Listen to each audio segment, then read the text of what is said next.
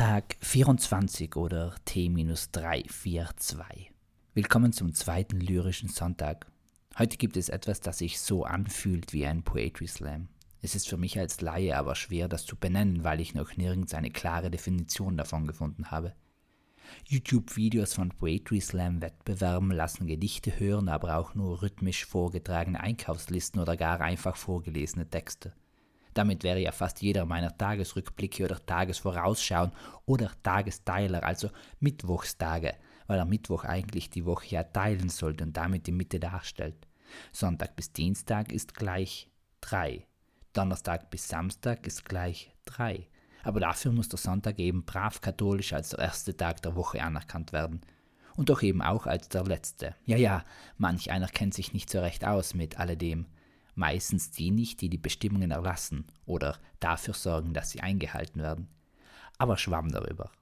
Jetzt wünsche ich auf jeden Fall gute Unterhörung mit dem titulierten Slam Horoskope. Ein Blick in die Sterne sollte genügen und die Frage an den Mann im Mond, ob ich mich heute schlecht vergnüge oder ob mich Fortunas Kuss belohnt. Seitenweise lange Texte, Hirngespinste und Visionen, rattenschwanzartige Ratschlagsleiern übers Lieben, Leben und Wohnen. Steinbock, Widder, Schütze und Fisch, Stier oder Esel, die Waage auf dem Tisch, die Sterndeutung kann es, sie sagt es dir genau, bist du heute erfolgreich oder erst morgen schlau, liegst du noch gleich unterm Stethoskop, es ist weiß und allwissend, das tägliche Horoskop. Als wäre unser Leben nicht so schon schwer genug, so sollen wir uns auch noch an Sternrichtschnüre halten. Und findet diesmal jemand als einen teuren Humbug, so soll das Schicksal Brettspiel über seinen Tag walten denn es scheint doch schon vorherbestimmt, was ich heute kann und gestern konnte, wie ich heute drauf bin und wo ich stehe, was ich will und wollen sollte und ganz klar und deutlich, wohin ich zukünftig gehe.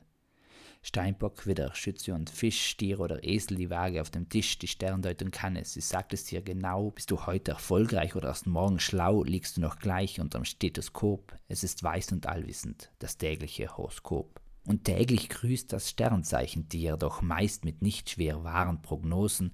Mit etwas Glück kommt nach drei die vier.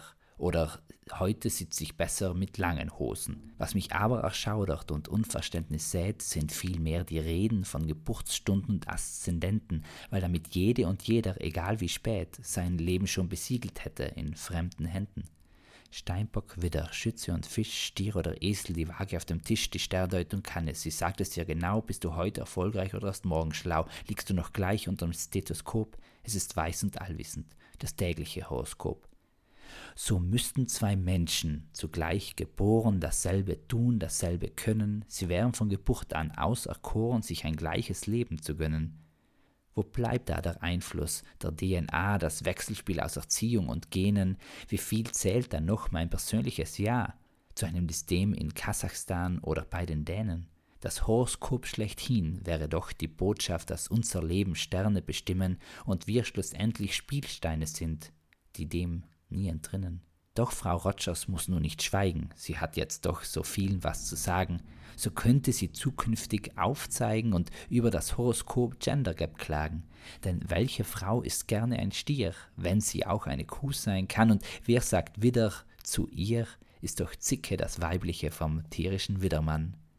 Steinbock, Widder, Schütze und Fisch, Stier oder Esel, die Waage auf dem Tisch, die Sterndeutung kann es, sie sagt dir genau, doch bist du schon heute mehr als schlau, so lebe dein Leben, geh auf deinen Wegen und lass die Horoskope tanzen im Sternenregen. Peace, Amen and out.